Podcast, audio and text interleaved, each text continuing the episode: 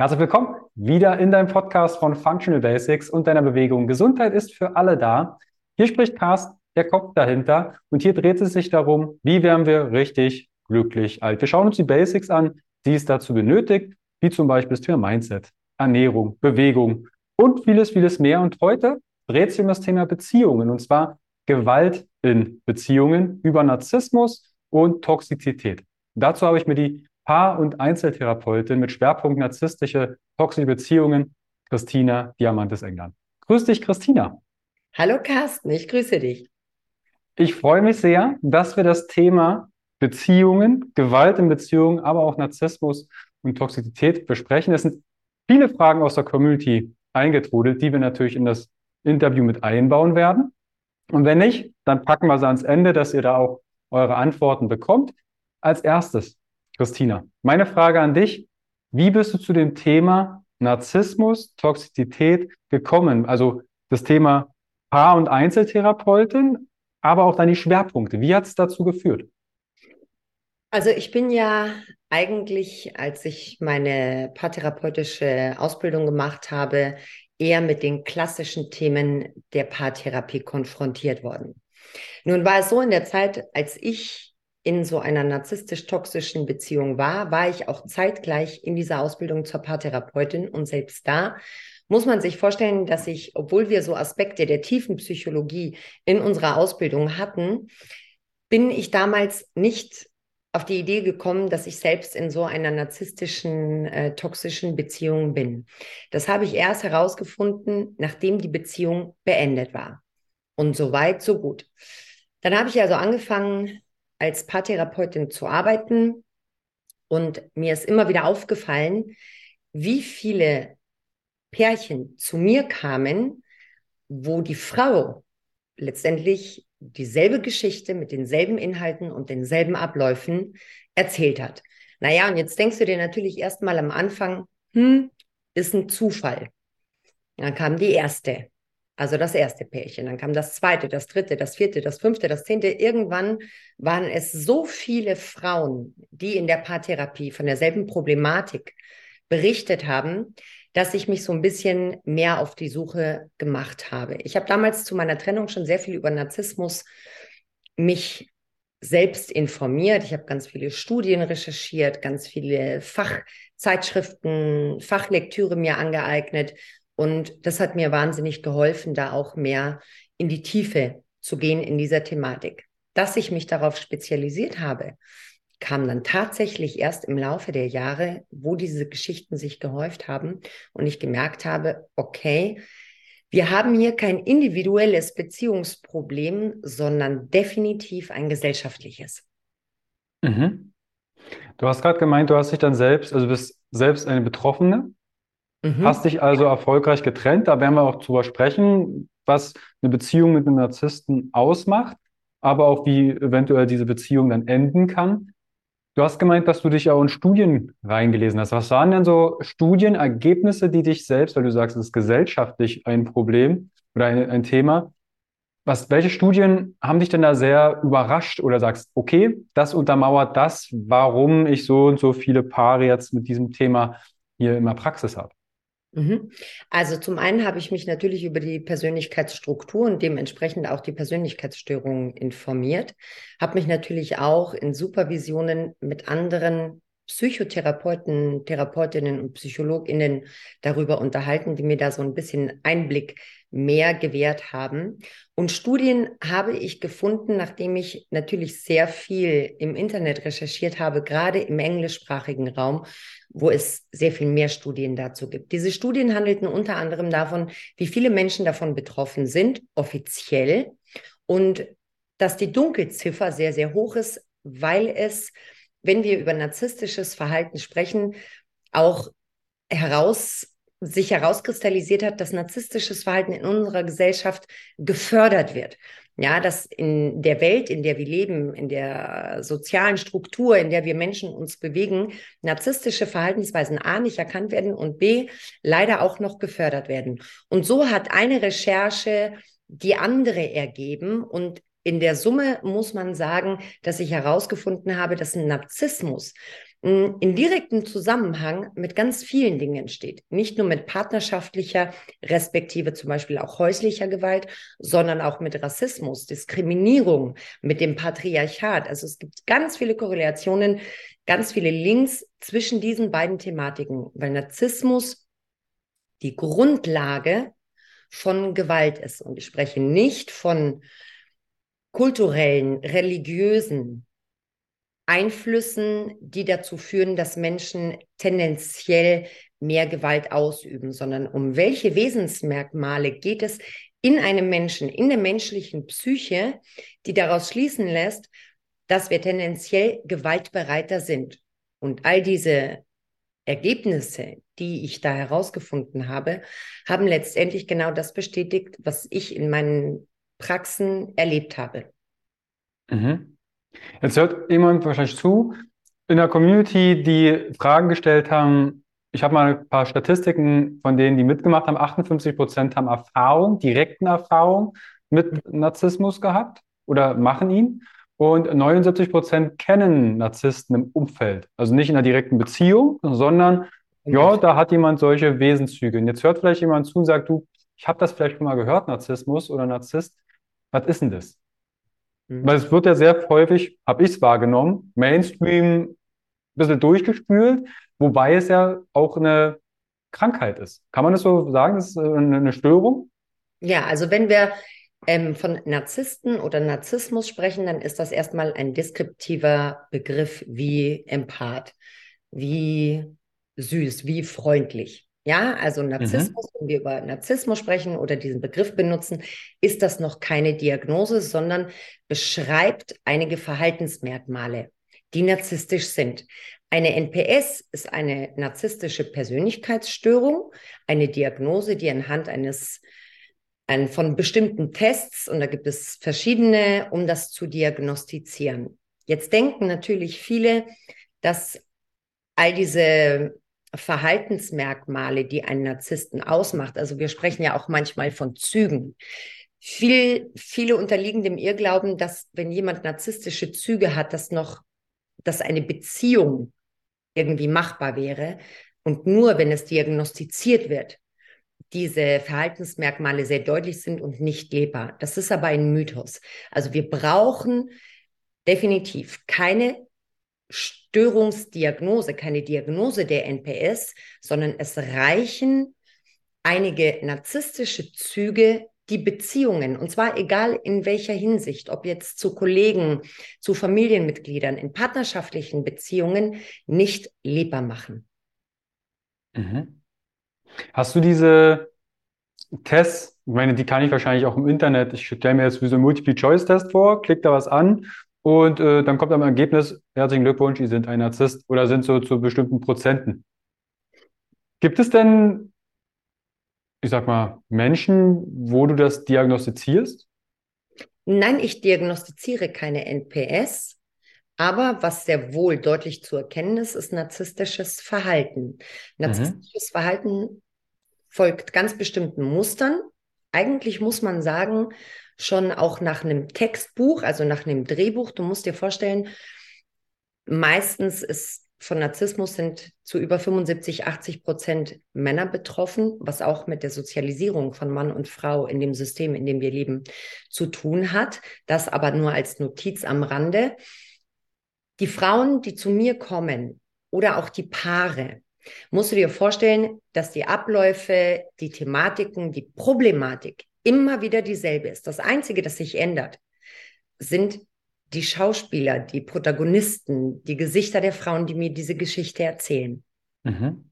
Wie sieht denn so ein Film aus? Also es geht ja auch darum, vielleicht hört gerade jemand zu, fühlt sich sehr unwohl, vielleicht sogar ähm, toxisch in einer Beziehung, versucht sich das noch schön zu reden.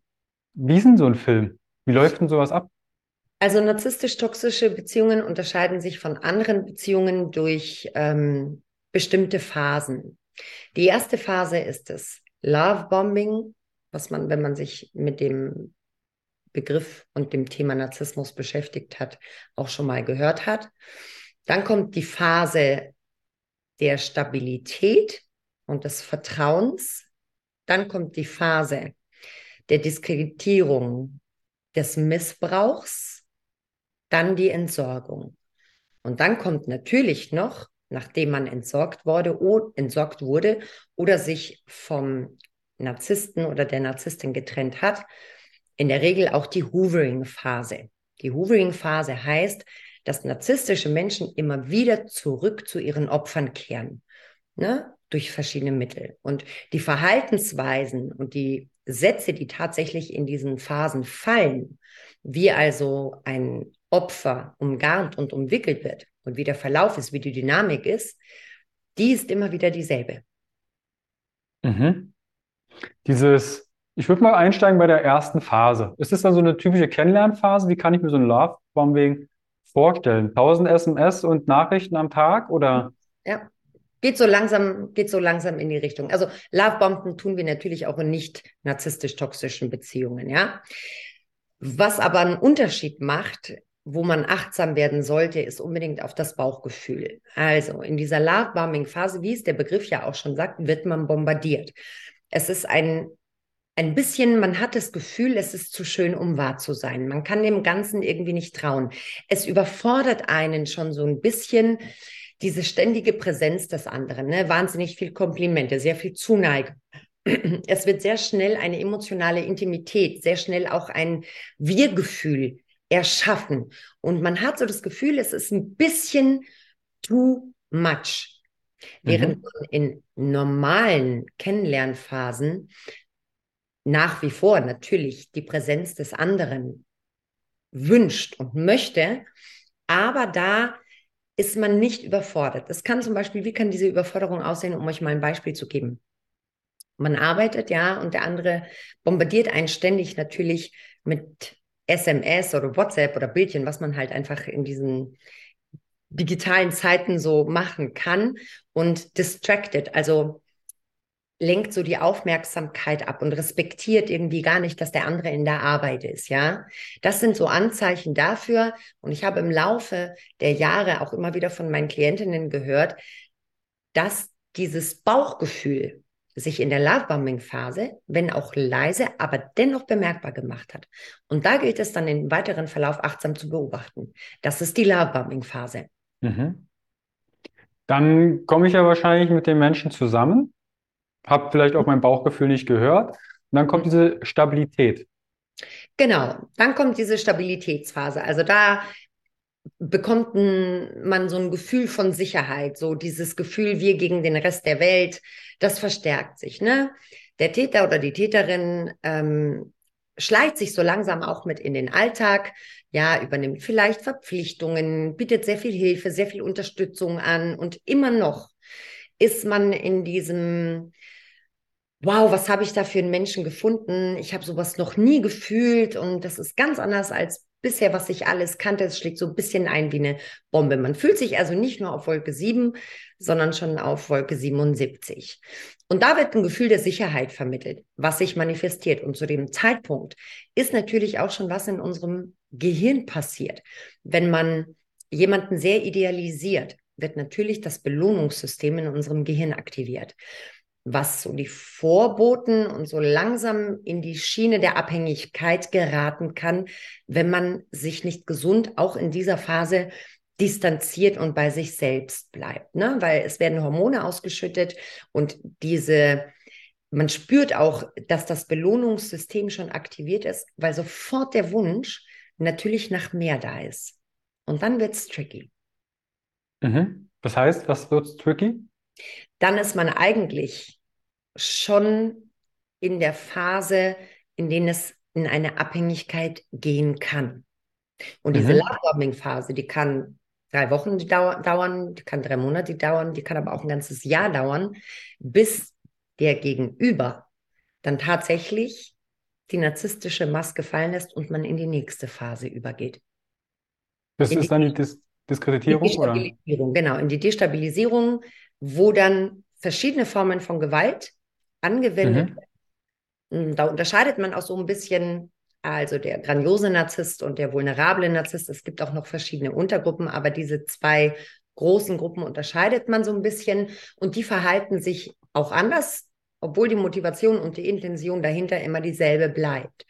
Und es fangen so kleine Machtspielchen an. Ne? Und wie ich vorhin schon erwähnt habe, es gibt ja verschiedene Formen der Gewalt, über die leider sehr, sehr wenig aufgeklärt wird. Und aus dem Grund leider auch sehr viele Menschen, besonders Frauen, in solchen abusive und solchen missbräuchlichen Beziehungen verharren, weil sie nicht wissen, dass das Verhalten des Partners übergriffig respektive etwas mit Gewalt zu tun hat. Welche Form ist denn das? Also unter Gewalt versteht der eine oder andere vielleicht, okay, jetzt wird die Hand erhoben. Was genau. absolut scheiße ist, nicht zu tolerieren. Aber was, was für Gewaltformen gibt es denn noch? Nur, dass einfach auch hier die Sinne geschärft werden, wenn jemand in so einer Beziehung ist oder ich jemanden kenne, der, warte mal, so wie dein Partner mit dir umgeht, mhm. das ist nicht gesund. Ja. Also es gibt zum Beispiel die psychische Gewalt, die in diesen Beziehungen ganz stark durch Gaslighting mhm. ähm, praktiziert wird. Dazu kommen wir aber gleich. Ich erkläre auch gerne kurz, was Gaslighting ist. Es ist eine Form der ähm, Manipulation, also auch des psychischen Missbrauchs. Das heißt, ähm, die Wahrnehmung und die Wahrheit, die Gefühle, die Bedürfnisse des Opfers werden negiert vom Täter oder der Täterin. Das kann dann zum Beispiel so aussehen, ähm, nee, das habe ich so nie gesagt. Nee, das hast du falsch verstanden. Oder ähm, das war doch nur ein Witz, obwohl es sich gar nicht wie ein Witz anfühlt und auch nicht beide lachen, sondern nur einer. Das sind mhm. zum Beispiel so typische Formen von psychischem Missbrauch, von Gaslighting.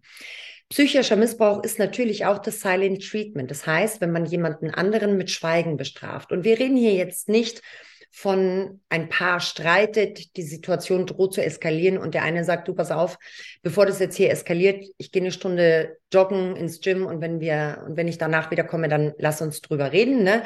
Oder es kann auch mal einen Abend dauern, je nachdem, wie heftig vielleicht auch der Streit oder die Auseinandersetzung war, aber es wird dann zu einer Bestrafung, wenn man es über mehrere Stunden, mehrere Tage, manchmal auch Wochen dem Partner nicht auf seine Bedürfnisse, nicht auf seine Fragen antwortet, nur das Nötigste mit ihm spricht, weil vielleicht Kinder, gemeinsames Business da ist, ja. Das ist auch eine Form von psychischer Gewalt.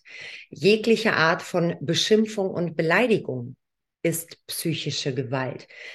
Demütigung, ja, alles, was zum Beispiel auch unter Mobbing fällt, ist psychische Gewalt. Mm, das ist die psychische Gewalt.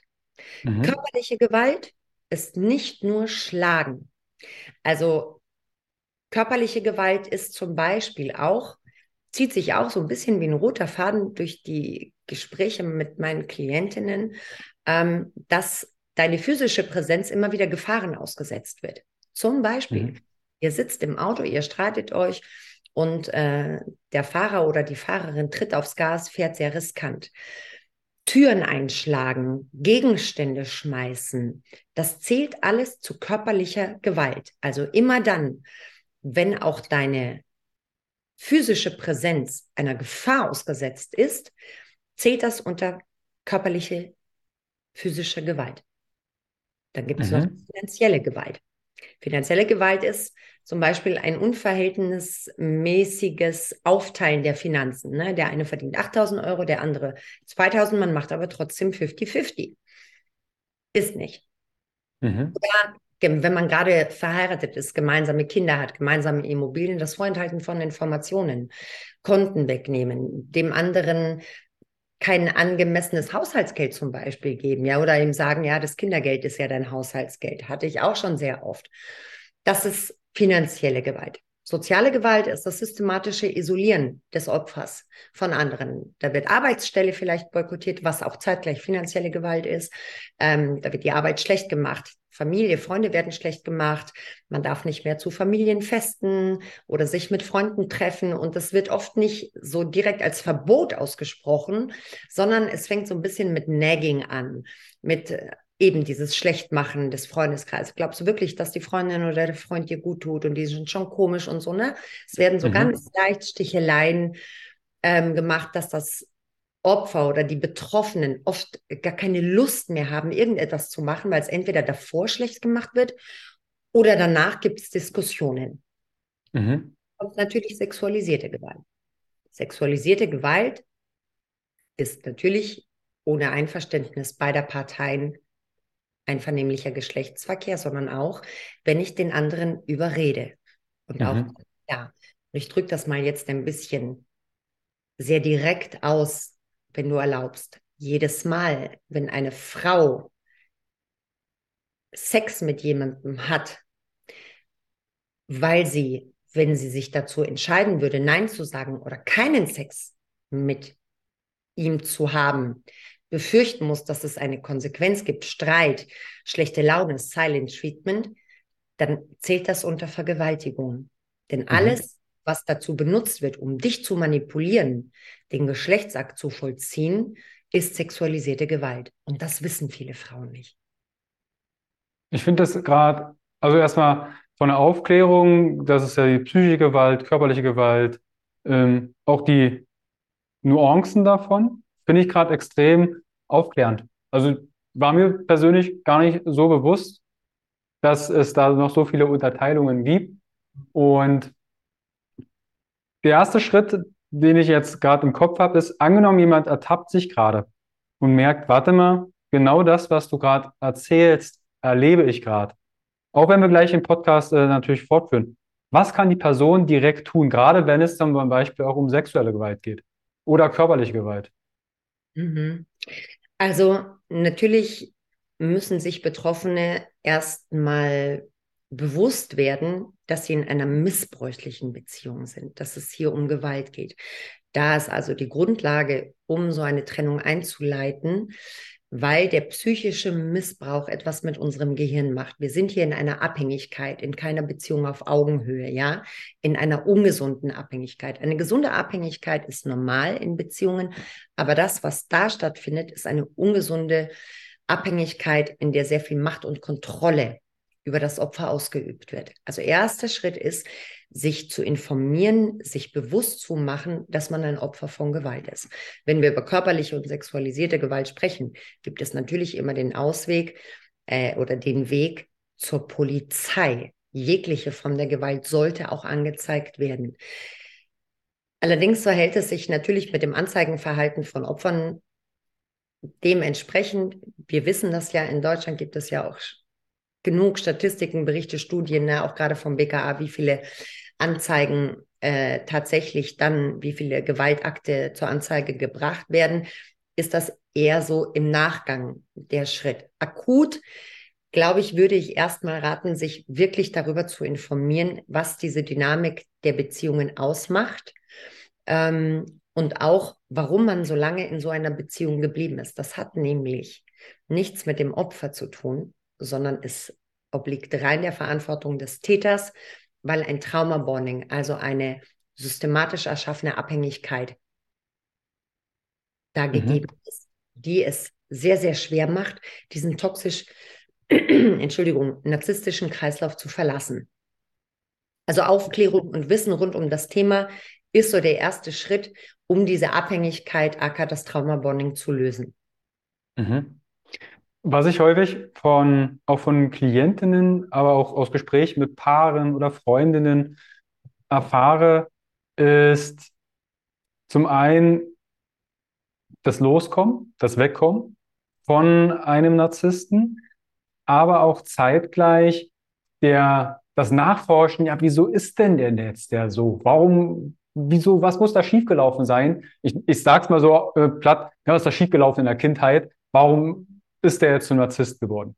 Gibt es da schon Ursachen oder Erklärungsmodelle, was bei den Menschen, ja, entschuldigt, wenn ich so aus sogar falsch gelaufen ist? Mhm. Also Narzissmus ist ja grundsätzlich ähm, äh, so ein bisschen mit ein paar Mythen behaftet und es kursieren ja auch ganz viele Halbwahrheiten. Man streitet sich auch gerade in der Psychoanalyse und in diesem ganzen akademischen Diskurs um was Narzissmus ausmacht. Da scheiden sich so ein bisschen die Geister.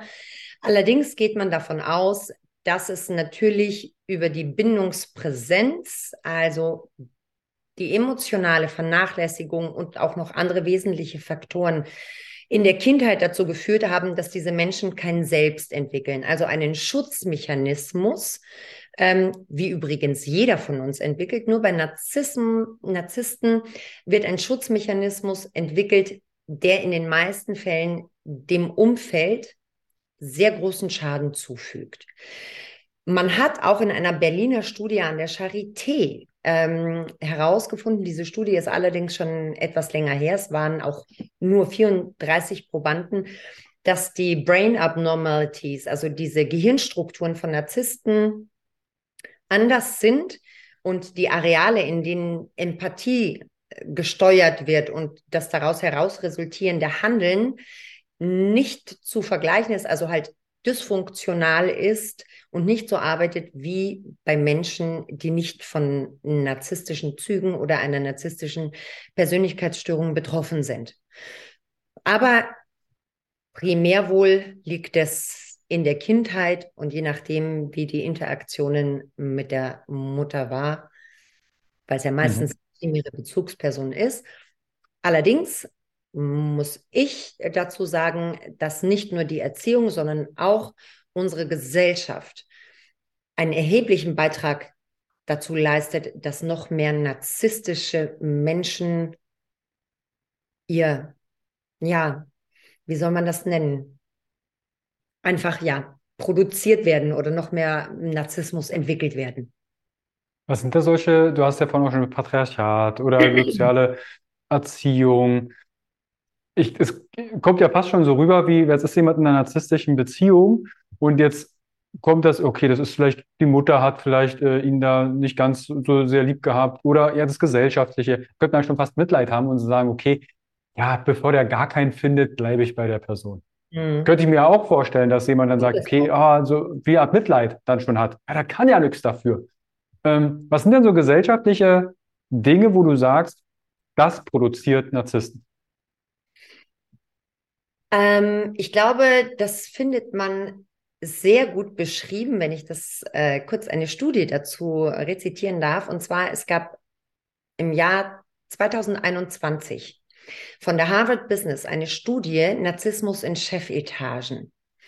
Ähm, das war übrigens die weltweit größte Studie zu diesem Thema und da wird sehr gut erläutert, ähm, warum Narzissmus so schädlich ist und welche Attribute auch, welche Verhaltensmerkmale ähm, in der Gesellschaft gefördert werden und warum diese Menschen eben ja äh, an, in solchen Positionen landen und warum das beruflich so ist. Ne?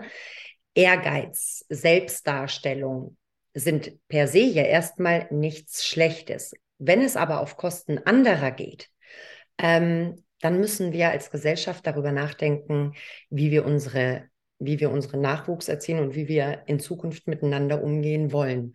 Anspruchshaltung, ja, Neid, auch dieses Suggerieren von du musst höher, besser, schneller sein als jeder andere, dieses, dieses ständig sich selbst optimieren, ist auch unheimlich narzisstisch, denn es impliziert ja, dass immer irgendwas mit dir nicht stimmt. Ja, und das sind so gesellschaftliche Narrative, die sich ganz hartnäckig halten, die aber leider ähm, ja unsere Psyche und menschliche Werte zerstören. Gegen ein Selbstbewusstsein ist nochmal was anderes wie selbstverliebt.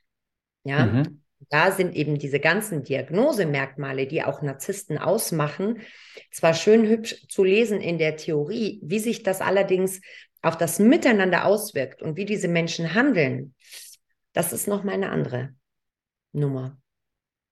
Mhm. Was würdest du dann zum Beispiel, eigentlich stelle ich die Frage immer ans Ende, aber du hast gesagt, wie wir die Kinder erziehen. Und ich denke mit dem Podcast und Functional Basics auch nicht nur in unserer Zeit, sondern der Podcast bei Digital wird wahrscheinlich uns auch überleben und dann hört man den vielleicht in 40, na nee, da hoffe ich, lebe ich noch. Ähm, aber sagen wir mal, in 150 Jahren. Mhm. Was sollte in der Schule vermittelt werden oder äh, aus deiner Sicht ein Schulfach oder was für Dinge sollten dort vermittelt werden, dass wir die nächsten Generationen nicht auf einen narzisstischen Weg schicken? Mhm. Ähm, sicherlich sollte es ein paar Fächer der Empathie geben. Was meine ich mhm. damit? Mütter sollten versuchen, Lehrer, Pädagogen, bedürfnisorientiert ne, zu erziehen. Das heißt, nicht so wie diese schwarze NS-Pädagogik, ne, du lebst unter meinem Haus und solange du unter meinem Dach lebst, wirst du so machen, was ich will. Ähm, also diese Übergriffigkeit fängt schon damit an, dass wir Kinder zum Beispiel dazu zwingen, äh, aufzuessen oder am Tisch sitzen zu bleiben, ja. Ähm, und in Kindern nicht die Möglichkeit geben, Dinge selbst zu entscheiden. Man muss natürlich einen Rahmen geben, um Kinder zu schützen. Und dennoch sind aber diese rigiden Strukturen der Erziehung ähm, immer noch sehr tief manifestiert, auch in unseren Institutionen, in Kindergärten, in Schulen, ja. Es geht immer darum, es geht immer darum, zu funktionieren, brav zu sein und dann dementsprechend für braves Verhalten belohnt zu werden. Bedürfnisse und Emotionen, wie zum Beispiel Wut und Traurigkeit, denen wird gerade in Deutschland, ja, und ich sage deshalb Deutschland, weil ich Griechin bin und auch mit griechischen Eltern aufgewachsen bin und mir ermöglicht wurde, zu meiner Traurigkeit und zu meiner Wut einen anderen Zugang zu finden, also das zu leben, ohne dafür bestraft zu werden. Und das merke ich, dass es hier in westlich industrialisierten Ländern eher verpönt. Also wenn ich von bedürfnisorientierter Erziehung spreche oder Aufklärung, dann ist es wichtig, Kindern die Möglichkeit zu geben, traurig zu sein, auch mal zu schreien, Wut, sie wahrzunehmen, zu hinterfragen, sie zu unterstützen, das zu auszudrücken, was sie brauchen, anstatt ihnen vorzugeben, was sie zu tun haben und dann dieses Verhalten auch noch zu belohnen. Das sind so Ansätze. Und natürlich brauchen wir unbedingt mehr Aufklärung, welche Formen von Gewalt es gibt und was diese Gewalt ausmacht. Mhm. Ja. Auf welches, also du hast die Eltern, unter anderem auch die Mütter, ne, bedürfnisorientierte Bezie Beziehung und Erziehung erwähnt. Ab welchem Alter macht das Sinn, Kindern so etwas zu vermitteln? Na, sobald du in Interaktion mit deinen Kindern trittst, und das ist ja schon eigentlich im Säuglingsalter und ist so ein bisschen je nach Entwicklungsphase angepasst. Du sprichst natürlich mit einem Dreijährigen nicht wie mit einem 15-Jährigen zum Beispiel, ja. Aber mhm. ich, das kann man, glaube ich, so früh wie möglich machen, dass man Kinder in Entscheidungen mit einbezieht, ihnen vielleicht auch eine Wahlmöglichkeit gibt ja, oder, oder rückfragt. Das kann man, glaube ich, tatsächlich schon, sobald sie das erste Mal Mama oder Papa gesagt haben. Wir können ja nicht nicht kommunizieren, ja. Kinder sehen ja auch anhand unseres Gesichtsausdrucks, ja, wie authentisch wir sind und welche Emotionen sich da widerspiegeln. Und Kinder lernen ja ab dem Tag, wo sie geboren worden sind, stetig. Und ich glaube, da so ein bisschen ihnen sie zu unterstützen, ihre Identität zu erforschen und sich mhm. selbst mhm. kennenzulernen, wäre ein erster Schritt. Mhm. Also falls ihr vielleicht gerade Elternteile seid und ihr hört jetzt zu und ihr möchtet da mehr erfahren, ihr findet natürlich äh, Christina ihre Kontaktdaten alles in Show Notes. Möchte ich jetzt hier schon mal erwähnen und nehmt da vielleicht auch Kontakt auf. Vielleicht gibt es sowas wie Elterngruppen. Stell mir das gerade vor, weil letztens äh, in den Kommentaren beziehungsweise in der Community hatte ich einen Fragebutton bezüglich Narzissmus, dass der Vater als sehr wahrscheinlich Narzisst gilt. Inwiefern hat denn das dann einen Einfluss auf die Kinder? Hast du da vielleicht auch ähm, Klientinnen oder Klienten bei dir schon gehabt in der Praxis, die nicht direkt mit einem Narzissten jetzt in einer Beziehung waren, sondern aus Grund der Eltern? Der Vater war zum Beispiel Narzisst. Wie äußert sich sowas dann zum Beispiel weiterführend im Leben? Mhm.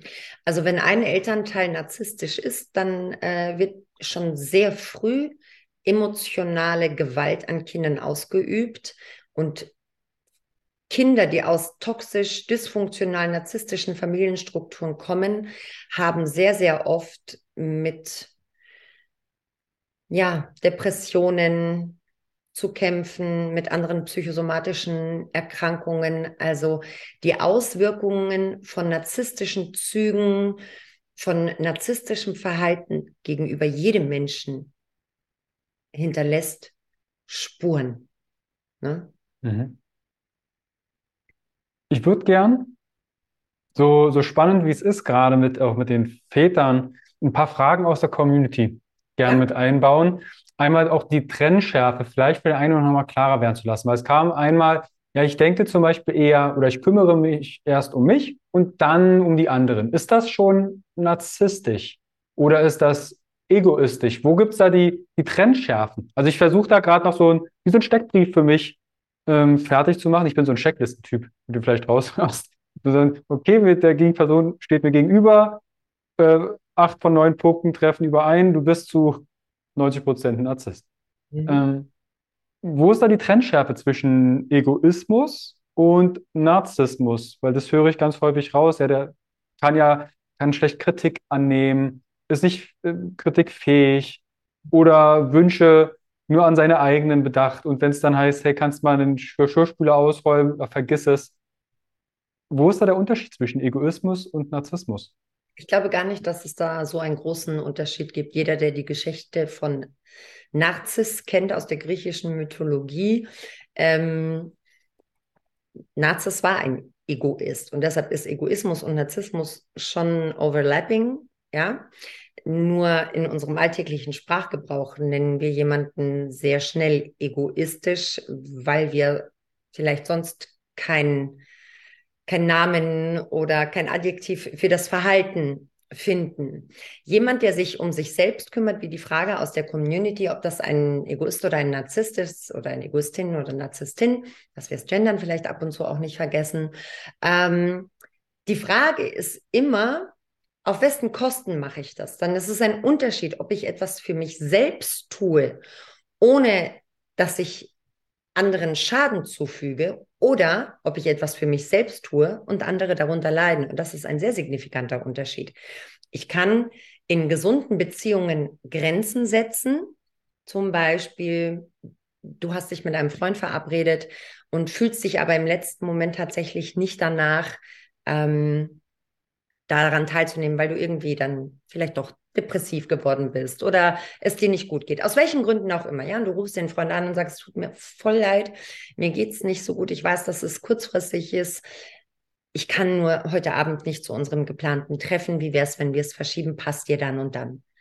Da achtest du auf dich, beziehst den anderen mit ein und es ist auf Augenhöhe, weil es wertschätzend ist. Eine andere Situation ist, deine Freundin, dein Freund hat noch wahnsinnig viel im Haushalt zu tun ähm, und du möchtest aber jetzt unbedingt dringend irgendwas für dich tun und sie hat oder er hat dich schon gebeten, dich zu unterstützen und du sagst, nee, das war jetzt schon ausgemacht und das muss ich jetzt machen, obwohl du ihr schon gesagt hast oder ihm, dass du ihm hilfst und dann es nicht tust und einfach gehst und sagst, ja, mache ich jetzt halt. Ne? Da tust du auch ganz klar was für dich aber du beziehst den anderen nicht mit ein. Um es mal mhm. so etwas vereinfacht versucht darzustellen, wo da die Grenzen sind. Also immer dann, wenn es auf Kosten anderer geht, ja, mhm. dann hat es eher narzisstische Tendenzen. Mhm. Ist für mich auch gerade ähm, sehr gut einzuordnen. Mhm. Weil ich bin manchmal schon der Überzeugung, gesunder Egoismus, aber ich bin auch jemand, der sagt, hey, ich achte heute auf mich.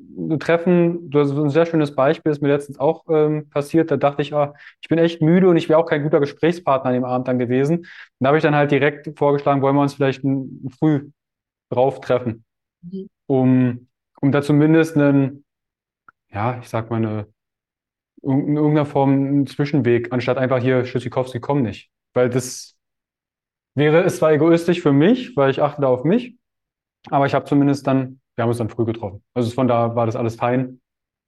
Mhm. Ich weiß auch gar nicht, ob ich mit dem, mit dem Begriff gesunden Egoismus oder gesunder Narzissmus, es gibt auch gar keinen gesunden Narzissmus, noch so ein Mythos, mhm. der existiert, ähm, äh, oder positiven Narzissmus oder wir sind alle ein bisschen narzisstisch, ähm, halte ich überhaupt nichts von.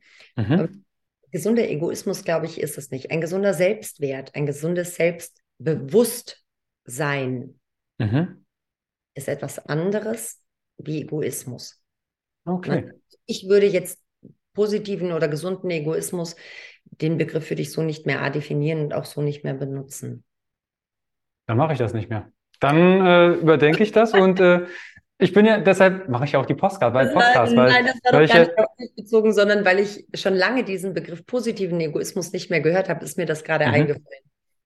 Deshalb habe ich mal erwähnt, weißt du, äh, ich, wollte, ich wollte mal reinwerfen und habe aber direkt gleich gelernt, okay, es ist, gibt's nicht. Also ist vielleicht ein Schönreden.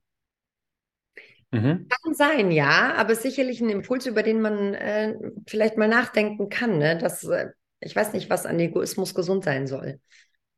Ich hätte jetzt ganz kurz, um dem Thema zu bleiben, dass ich an mich denke. Etwas, eine positive Absicht äh, dahinter stelle, aber den Impuls nehme ich definitiv mit. Ihr könnt ja auch mal, wenn ihr gerade zuhört und sagt, ja, stimmt, den habe ich das natürlich auch benutzt. Mhm. Jetzt bin ich ins Fettnäpfchen getreten.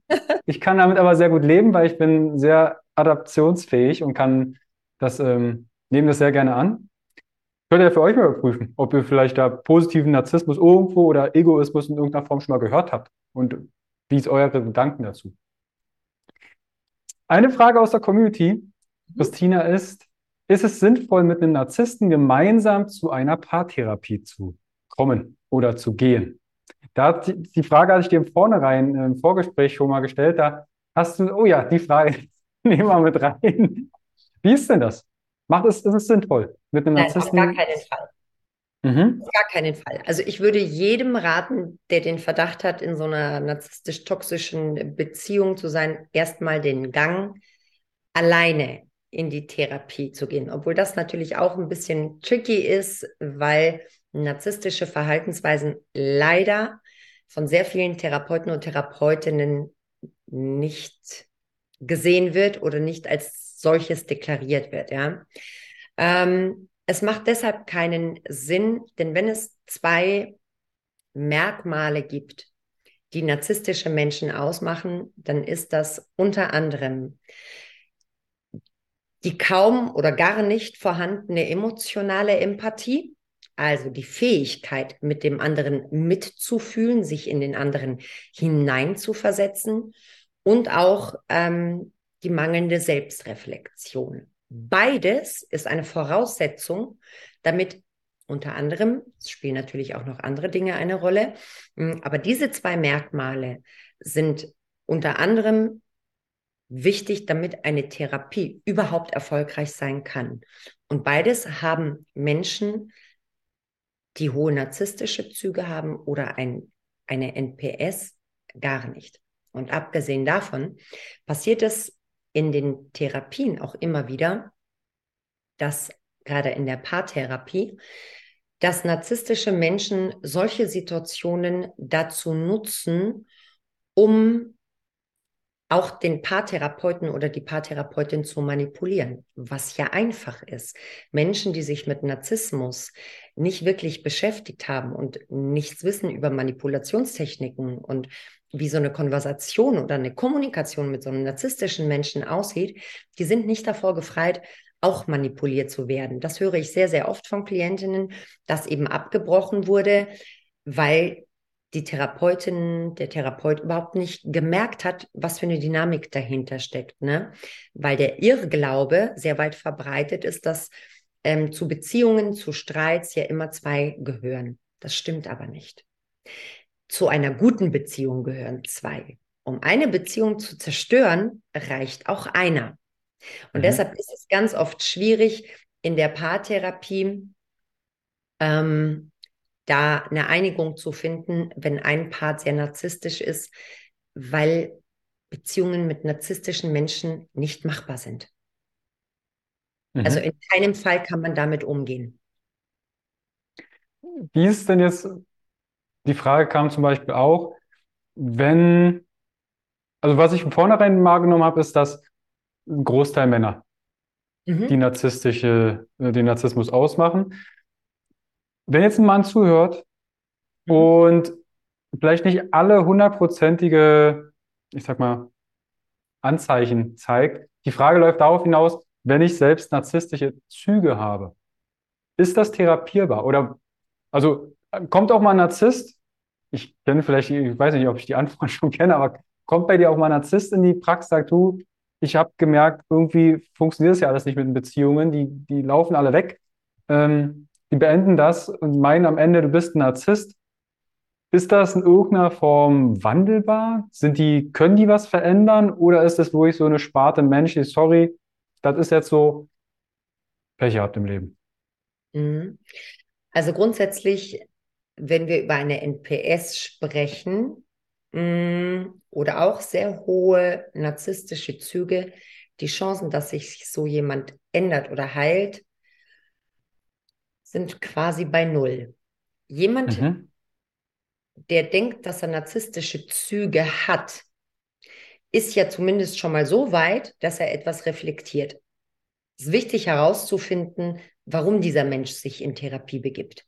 Ist es, weil er merkt, dass andere darunter leiden? Mhm. Oder ist es um, und das ist bei mir oft der Fall, dass sie kommen mit ihrer Partnerin zusammen, aber um mich davon zu überzeugen, dass das Problem die Frau ist. Also es kommt schon vor, dass auch ähm, Narzissten oder dass die Paare dann zu dir kommen auf Wunsch des Narzissten. Ja, oft tatsächlich auch auf Wunsch des, äh, des Narzissten. Ich hatte einige, die schon mit der Diagnose kamen, die also schon diagnostiziert waren. Und ich habe natürlich auch einige, die sagen, ja, ich bin schon narzisstisch und so. Und dann fangen die Sitzungen an und man erklärt, was die Problematik in der Beziehung ist. Aber diese Gespräche, diese Therapiesitzungen mit den Paaren, wo ein Part narzisstisch ist, laufen immer gleich. Und spätestens, wenn es um die Eigenverantwortung geht ähm, oder sich zu entschuldigen oder Verhaltensweisen zu justieren oder zu ändern, brechen sie ab.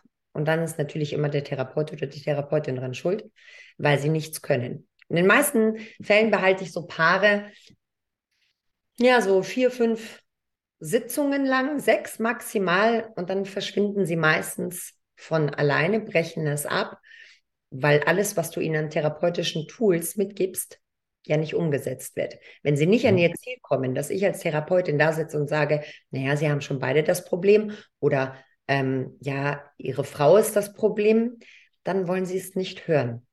Mhm. Weil es nicht Spannend. darum geht, irgendetwas zu verbessern. Es geht in narzisstisch-toxischen Beziehungen immer um Macht und Kontrolle. Und auch in der Paartherapie werden Informationen von der Partnerin gesammelt, um sie irgendwann wieder gegen sie zu verwenden. Das ist leider eine traurige Wahrheit, ja.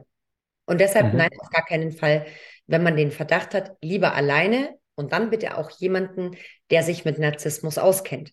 Gibt es nicht so mhm. viele, ich weiß, aber mit guten Recherchen und auf Seiten, ich folge ja auch ganz vielen guten Kollegen und Kolleginnen, ähm, da kann man Hilfe finden. Mhm. Ich würde gerne den, einen Perspektivwechsel an der Stelle machen, und zwar aus Sicht des Opfers. Wenn ich das als Opfer bezeichnen darf, als Sicht der Frau, weil das habe ich manchmal auch als Klientinnen, die sagen, Carsten, ich ziehe immer die gleichen Partner an. Ob das jetzt ein Narzisst ist oder hey, die Trennung ist immer irgendwie gleich oder dann wird äh, ignoriert und äh, Ghosting und Co. Ähm, wie ist denn das aus Sicht des Opfers, wenn jetzt jemand zuhört und sagt, du warte mal, wenn ich zurückblicke in meiner Beziehungsvergangenheit, ich hatte da fünf Narzissten. Mhm. Was kann denn die Person tun? Vielleicht hat sie ja auch, vielleicht hat sie ja so ein Radar, pickt genau diese Leute raus was kann denn die Person zum Beispiel mitnehmen? Also die Person sollte erstmal nicht sagen, dass sie diese Menschen anzieht. Niemand zieht einen Täter an. Ein Täter sucht sich sein Opfer und nicht umgekehrt. Ich werfe mal so ein paar Zahlen in den Raum. Mhm. 740 oder 760 Millionen Frauen auf der Welt sind von Gewalt betroffen ein WHO- und UN-Report, der dieses Jahr im Februar rauskam, wo die Gewalt an Frauen erfasst worden ist. Wohlgemerkt, eine offizielle Erfassung. Und von diesen 740 Millionen Frauen haben Frauen durch den Partner Gewalt erfahren, und zwar 630 oder 636. Ich habe es in in meinen Highlight Stories diese Zahlen verlinkt. Das macht also von 740 Millionen Frauen, 636 Millionen haben Gewalt in der Partnerschaft erfahren. Und das macht fast jede dritte Frau auf der Welt. Also kann man hier tatsächlich, wenn jede dritte Frau von Gewalt betroffen ist, ist auch dementsprechend jeder dritte Mann ein Täter. Achso, ein Täter. Erstmal. Ja, natürlich. Wenn wir mhm. jede dritte Frau als Opfer von Gewalt bezeichnen, ist durch partnerschaftliche Gewalt auch, macht auch aus jedem dritten Mann einen Täter. Also die Chance, an jemanden zu geraten, der Gewalt in irgendeiner Form ausübt, ist sicherlich höher, als dass man Opfern erzählt, sie würden sich aufgrund ihrer Kindheitsmuster, Bindungsstilen oder einem narzisstischen Vater genau denselben Typ Mann aussuchen. Und das ist auch eine Form von Victim Blaming, weil es den mhm. Fokus nicht auf das Verhalten der Partner, die man in seinem Leben schon hatte, richtet und dieses Verhalten zuzuordnen und auch zu benennen, sondern wieder wird der Fokus auf das Opfer. Was hast du falsch gemacht? Warum hast du es angezogen? Warum liegt es an dir? Nee, Leute, ich glaube, damit müssen wir echt aufhören. Ist ein Grad, naja, für mich tatsächlich augenöffnend. Also ich bin jetzt, ich bin ja in der Coaching-Szene unterwegs und wir arbeiten ja auch Ressourcen, Lösungen und Co. Ich nehme es aber, ohne jetzt die spirituelle Szene etwas ähm, zu, zu kritisieren, da wird häufig, ja, ja, du musst erstmal mit dir selbst im Reinen sein, du musst deine Werte leben, du musst erstmal mit dir. Das ist so ein bisschen wirklich so weg vom benenne den Täter, sondern du bist selbst schuld. Genau. Finde ich äh, sehr gut, dass du das sagst. Vielleicht können wir das ja mal in diesem Jahr belassen und auch da einen Perspektivwechsel auch wirklich mal das Ganze mit einem Namen zu versehen, sagen, nein, es ist nicht meine Schuld, sondern es gibt da wirklich jemand, der hat ein Problem. Ja, nicht nur jemanden, sondern tatsächlich ist es ein gesellschaftliches Problem. Und deshalb, wenn man sich mit diesem Thema Narzissmus, Patriarchat, wie werden wir Frauen sozialisiert? Uns Frauen wird ja ganz oft vorgeworfen, ne, dass wir keine Grenzen gezogen haben. Das ist etwas ja, ne, was gerade diese esoterische und spirituelle BS-Szene immer wieder preist. Ne? Es liegt an dir, du hast keine Grenzen gezogen. Frauen werden anders sozialisiert. Frauen werden dazu sozialisiert, gar keine Grenzen zu haben. Ja, und Männer eher tatsächlich dazu, sich das zu nehmen, was sie wollen. Also auch Männer werden, kleine Jungs werden dazu erzogen, ähm, sich einen Anspruch anzueignen, den sie haben. Das jetzt nun mal wirklich nur so ganz als eigenständigen Satz und Impuls in den Raum geschmissen.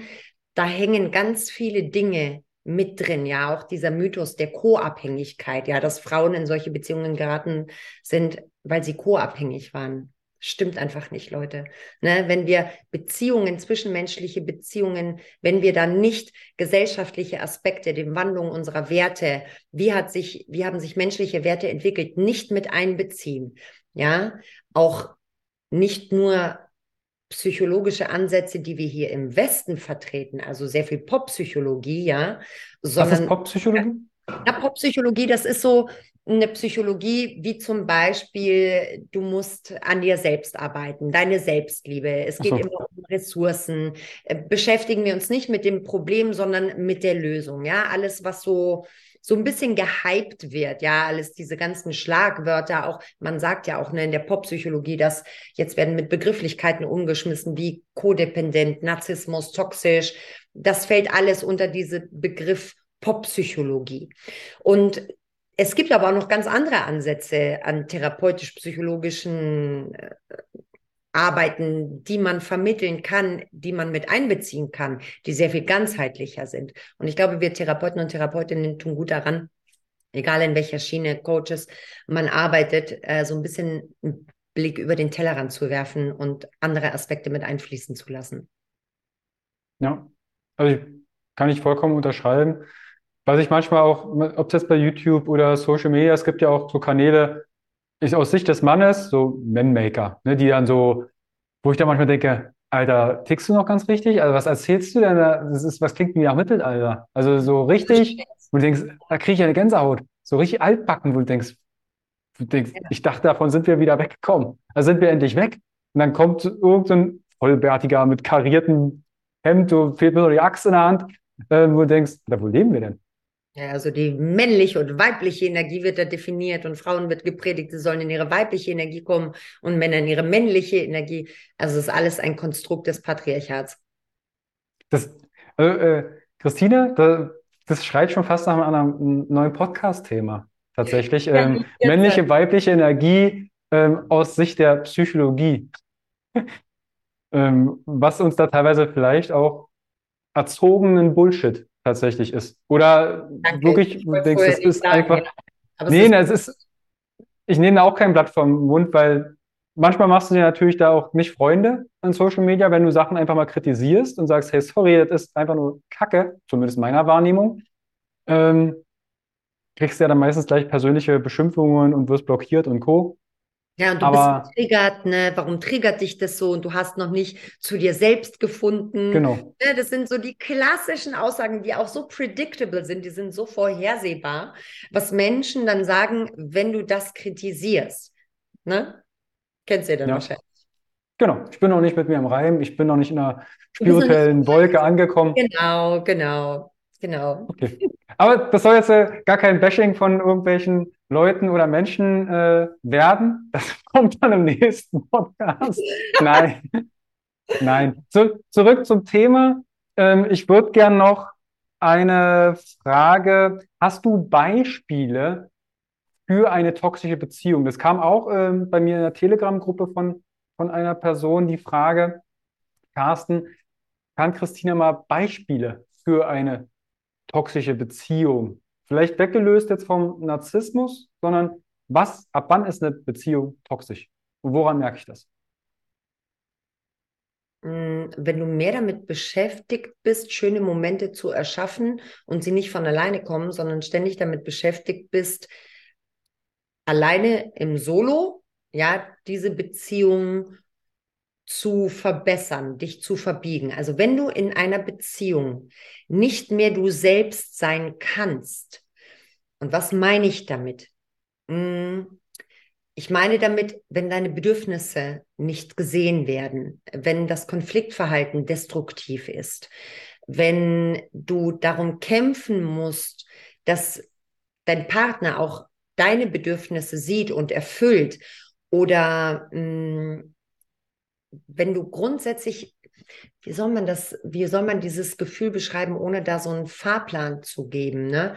Also wenn du dich einfach nicht gesehen und respektiert fühlst, wenn du mehr das Gefühl hast, dass diese Beziehung von Konflikten on-off zum Beispiel, ja, ähm, geprägt ist wie von schönen Momenten, dann ist es sicherlich Zeitpunkt zu hinterfragen, was toxisch ist und dazu gehört, dass Menschen sich erstmal bewusst werden, nicht nur, was sie wollen, äh, also nicht nur, was sie nicht wollen, das können die meisten Menschen ja beantworten, aber auch ganz klar zu benennen, wie sieht eine zufriedene Beziehung aus für mich, was brauche ich und erfüllt es diese Kriterien, diese Beziehung, diese Kriterien. Mhm. Die natürlich jeder für sich erstmal im Klaren sein darf. Was, wie sieht für mich eine Beziehung aus? Mhm. Dann das Thema, einmal da, ähm, von einer Bekannten ähm, hatte ich, äh, haben wir auch über Narzissmus, äh, Narzissmus, Narzissmus gesprochen. Und sie ist war oder ist in einer narzisstischen Beziehung und hat dann mal gemeint, sie geht, der Sex mit einem Narzissten ist so gut. Mit der Person und das ist ein Grund, warum sie da auch mal wieder zurückgeht. Und ich habe das auch bei dir in deinem Stream auf Instagram wahrgenommen, du hast einen Post drüber gemacht, Wieso wird denn der Sex häufig mit einem Narzissten so gut ja, vernommen oder dargestellt?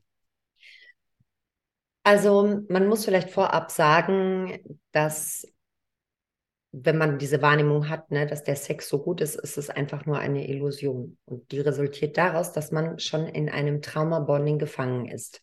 Um es mal ein bisschen kurz runterzubrechen, ist der Sex mit Narzissten ist deshalb so gut oder mit Narzisstinnen, weil die Konflikte im Alltag nicht gelöst werden können und sich natürlich eine Anspannung aufbaut, die mit Gesprächen oder mit anderen Mitteln nicht zu lösen ist.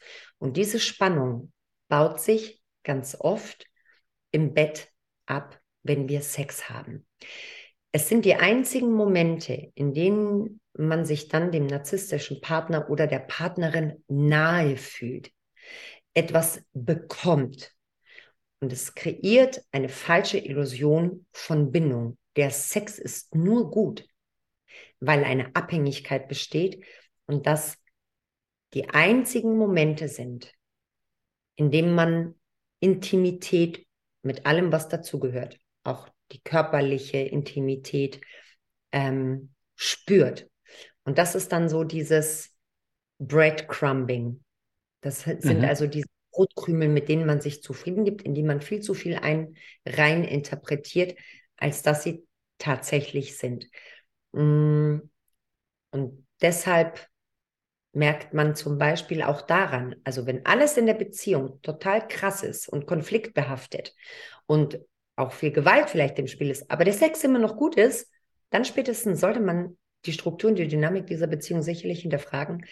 Ähm, dann ist nur aus einem Grund der Sex gut, weil, ja, weil es einfach für dich dann wie ein Feuerwerk ist, wenigstens diese wenigen Momente zu haben. Mhm. Also vielleicht hört da gerade jemand zu.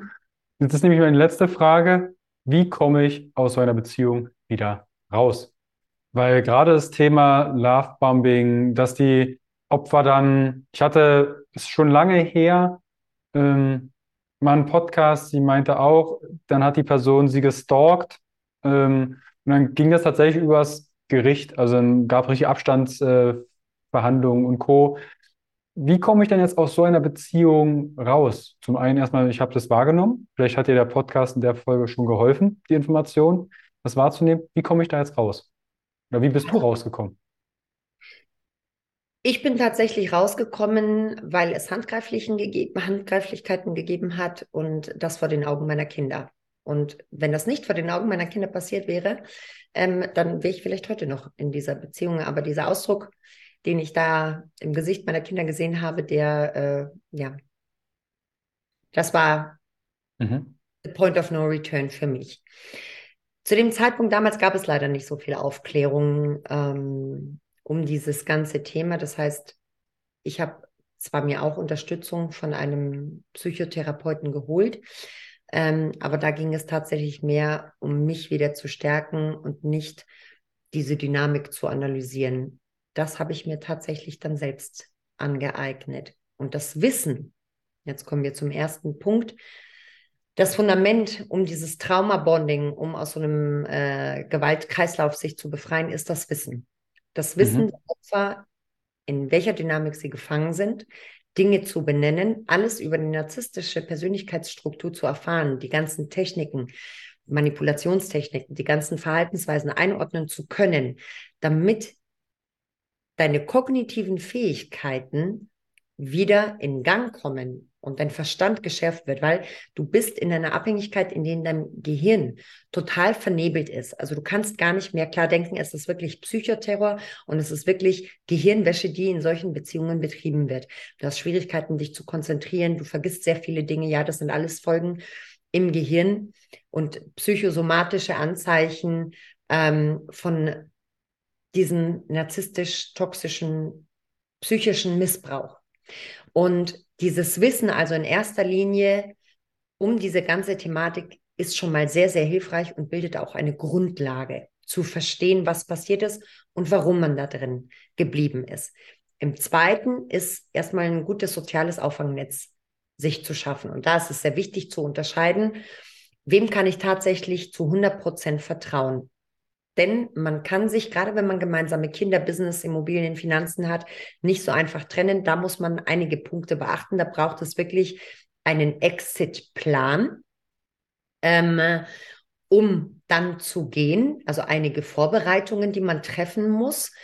Ansonsten ist es wichtig, dieses soziale Auffangnetz zu kreieren mit wirklich ein paar wenigen Menschen, die dann in der Not auch für einen da sind, die einen da unterstützen, die einem vor allen Dingen auch glauben und sich nicht auf die Seite des Täters schlagen.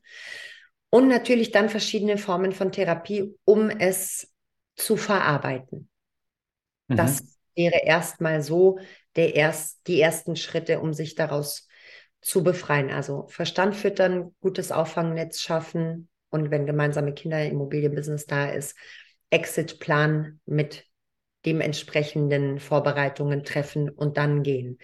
Weil auch diese Gerichtsprozesse, das ist ein Teil meiner Arbeit, meiner Aufklärung, zu der ich eigentlich gekommen bin, wie die Jungfrau zum Kind, habe ich im Laufe meiner Arbeit festgestellt, weil sehr viele Mütter mit Kindern mich mhm. aufgesucht haben, die auch noch Nachtrennungsgewalt von narzisstischen Menschen erlebt haben. Natürlich gibt es auch narzisstische Mütter und ich habe auch sehr wohl Väter und Männer als Klienten, denn der Missbrauch, egal ob jetzt von Narzissten oder Narzisstinnen, der Schaden bleibt derselbe, ja.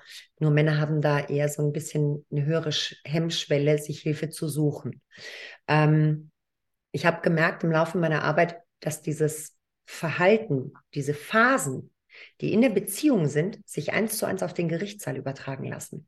Die machen dort genau dieselben Dinge, wie sie in der Beziehung machen.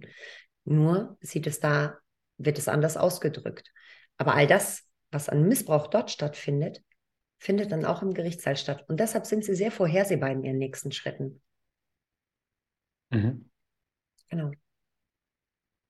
Ich finde das Thema, jetzt, wir haben ja angefangen, ne, was ist überhaupt ein Narzisst? Dann von Ursprünge, wie äußert sich das in einer Beziehung? Dann haben wir mal geklärt Egoismus und Narzissmus. Dann die Phasen, wie läuft das ab? Da hast du gemeint, das ist ja schon eigentlich wie so ein Drehbuch, wie das abläuft. Und am Ende, wie das beendet werden kann. Und da bin ich vollkommen bei dir. Das Wissen ist das eine, aber auch dann das Erleben und Umsetzen. Und gerade das Wissen, es gibt halt und da finde ich deinen Account, deinen Instagram-Account so wertvoll, auch dein Podcast, dass du aufklärst. Und es ist zumindest, es gibt so viel Schrott, der im Social Media ja, konsumiert werden kann, wo du denkst, wo soll das hinführen? Das ist manchmal wie so ein Kämpfen gegen Windmühlen. Ich spreche jetzt auch aus anderen Gesundheitsbereichen, wo du denkst, wieso, weshalb, warum verkopfen wir uns manchmal das Leben so sehr? Ja, das ist richtig. Bin ich bei dir. Okay. Ich glaube, wenn ich so ein bisschen mit einem Blick auf die Uhr schaue, das Thema Narzissmus, toxische Beziehungen, ähm, Gewalt in Beziehungen hat hier, denke ich, einen ganz guten roten Faden bekommen. Wenn ihr euch in irgendeiner Form, Schritt eins von eurem Partner, berichtige mich, wenn ich was falsch sage, irgendeiner Form vergewaltigt fühlt, also psychische Gewalt, körperliche Gewalt, sexuelle Gewalt. Gar nicht, also geht zur Polizei. Gewalt gehört angezeigt. Definitiv. Und im nächsten Schritt sucht euch Unterstützung, wenn es dabei heißt, das ganze Thema aufzulösen. Also erstmal die Beziehung aufzulösen. Und da denke ich, ist Christina eine super Ansprechpartnerin. Deshalb verlinke ich auch alle, alle Kontakte unten in die Show Notes. Christina, wenn jetzt jemand mehr über dich erfahren möchte, wie kann ich denn überhaupt, wo hast du deine Praxis? Ist das online, offline? Wo kann ich mehr über dich erfahren? Was, vielleicht für die, die die Show Notes noch nicht gefunden haben, ähm, kannst du das einmal kurz, wie kann ich mit dir Kontakt aufnehmen? Wie sieht das aus? Also natürlich über meine Website projekt-beziehung.de. Da findest du auch ein Buchungs-Online-Tool, wo du dir selbstständig Termine einbuchen kannst. Ich mache natürlich in meiner Praxis in Rosenheim, also hier im Chiemgau und in München mache ich natürlich auch Präsenzsitzungen und darüber hinaus arbeite ich natürlich auch online über Zoom, über Skype, je nachdem. Manchmal halte ich Vortra Vorträge. Mein TikTok Social Media Account, mein Instagram Account gibt so ein bisschen einen ersten Einblick auf, was für eine Art von Aufklärung ich mache. Da kann man sich erkundigen und natürlich kannst du mir jederzeit eine E-Mail schreiben über das Kontaktformular auf meiner Website, wenn du den Verdacht hast, da in so einer narzisstisch-toxischen Beziehung gefangen zu sein und du Hilfe und Unterstützung benötigst. Ja, Verlinke ich euch, wie gesagt, alles drunter. Wenn ihr Kontakt mit Christina aufnehmt, bestellt liebe Grüße vom Carsten, dann weiß sie, hey, da war was mit dem Podcast, dann kann sie das viel besser zuordnen. Mein Wunsch ist, wenn ihr die äh, Social-Media-Kanäle, Instagram, TikTok und ähnliches nutzt, schätzt das wert. Das ist nicht so, Also bei manchen Accounts sicherlich so einfach mal so zwei Minuten sich hingesetzt, sondern da steckt Hirnschmalz, Herzblut, Zeit dahinter. Schätzt das wert. Liken, mit euren Liebsten teilen, eine Nachricht schreiben, mal Danke sagen. Das wäre mir wichtig, gerade im Social Media. Nicht nur konsumieren, sondern auch interagieren. Wir sind keine, keine Freizeitbeschäftigung, sondern wir möchten aufklären und euch das Leben im besten Falle leichter machen. Okay, also in dem Falle, äh, du hast einen Podcast. Ja. Wie heißt der? Ich bin die dritte Frau. Und das ist bezogen auf diese Erfassung, dass jede dritte Frau von partnerschaftlicher Gewalt oder von Gewalt an sich betroffen ist. Und darin erzählen Betroffene, also haben den Mut, ihre Geschichte öffentlich zu machen. Und der ist ganz neu angegangen. Den habe ich erst im November gestartet. Bin jetzt bei vier oder fünf Folgen, glaube ich, und ist auch ziemlich erfolgreich. Ähm, und da erzählen eben Frauen ihre Geschichten. Und in diesen Geschichten wird eben dieser Ablauf und Verlauf und welche folgenschweren Auswirkungen es für Betroffene hat, sehr, sehr deutlich. Also wenn es einen roten Faden gibt, dann spiegelt er sich in den verschiedenen Geschichten. Und jede Frau, die bereit ist und auch gerne natürlich jeder Mann, der bereit ist, weil ich plane natürlich auch mal eine Staffel oder ein paar Folgen, wo Männer ihre Geschichte erzählen, die partnerschaftliche Gewalt durch eine narzisstische Frau erfahren haben, dürfen sich auch gerne bei mir melden und natürlich auch, wenn sie Unterstützung brauchen. Ich weiß, dass das immer so ein bisschen klingt, ne, wie Männerbashing. Ich habe ja auch ganz oft Hate-Kommentare von Männern in meinen Kommentarspalten oder in meinen DMs. Darum geht es aber nicht. Es geht einfach darum, um dieses Thema aufzuklären, wie man sich befreien kann. Und ja, auch wenn Narzissmus wenn von Narzissmus meist Männer betroffen sind, heißt das ja nicht, nur weil man nicht erwähnt, dass Männer auch betroffen sein können davon, dass es die nicht gibt. Ja, und deshalb gerne ein Aufruf auch an die Männer, die dir zuhören, wenn ihr den Verdacht habt.